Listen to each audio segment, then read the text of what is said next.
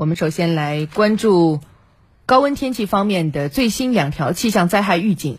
首先是武汉中心气象台在今天早间的六点五十分发布了高温橙色预警，预计今天白天武汉、孝感南部、黄冈南部、荆州、